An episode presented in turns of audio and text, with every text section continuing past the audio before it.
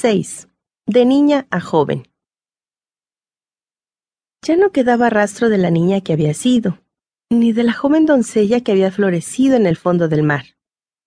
Un día, reflejada en el interior de una enorme ostra que le servía de espejo, Selene descubrió que ya era casi una mujer.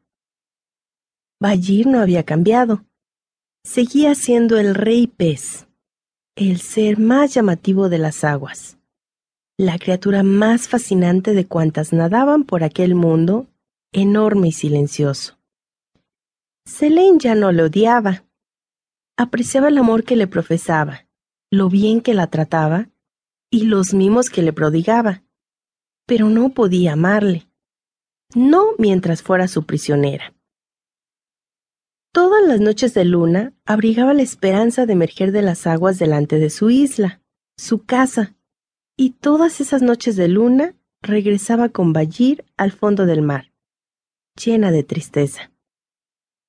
El pez trataba de animarla, distraerla. Hacía piruetas, saltaba, se comportaba como un tonto enamorado, un payaso multicolor. Incluso buscaba tesoros escondidos en aquellas profundidades, como los barcos que habían naufragado con sus arcas llenas de joyas, perlas, monedas de oro. Pero nada conseguía cambiar el semblante de la joven.